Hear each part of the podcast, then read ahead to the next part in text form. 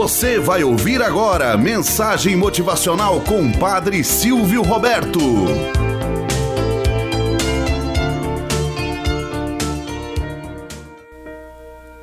Olá, bom dia, flor do dia, cravos do amanhecer.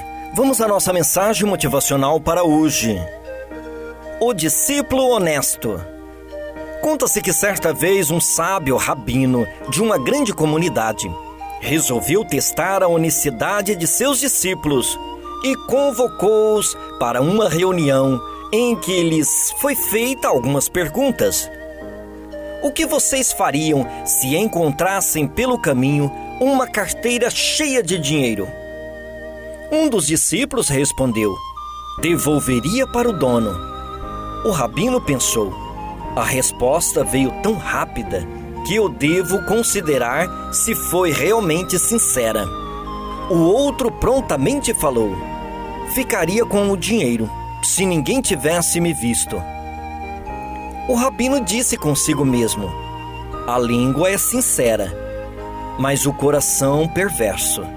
Um terceiro discípulo disse: Bem, rabino, para ser honesto, ficaria tentado a guardar o dinheiro para mim Portanto, pediria a Deus que me desse forças para resistir à tentação e agir corretamente.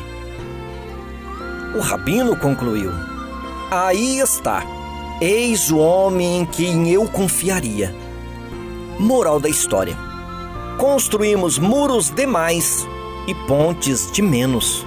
Às vezes, nas ciladas da vida, nós nos encontramos em verdadeiros labirintos sermos honestos consigo mesmos, sermos honestos com os outros, sermos honestos sempre. O ideal para todo homem. Desenvolver no caminho da vida tudo aquilo que concorre para o bem do outro e de si mesmo. Não desejes ao outro o que não gostaria para si mesmo. Pequenos fatos faz com que a nossa vida tenha o brilho e esmero quantos e quantos acontecimentos já foram relatados a respeito da honestidade, da sinceridade e das virtudes.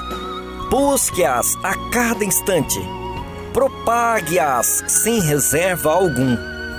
Se queremos um mundo melhor, faça sua parte.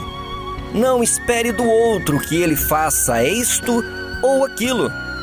Faça a diferença onde quer que você esteja na em casa, na rua, na empresa, aos negócios, enfim, onde quer que estejais, revele sempre o desejo de Deus em seu coração. Tenhamos um bom dia na presença de Deus e na presença daqueles que nos querem bem. Você acabou de ouvir Mensagem Motivacional com o Padre Silvio Roberto.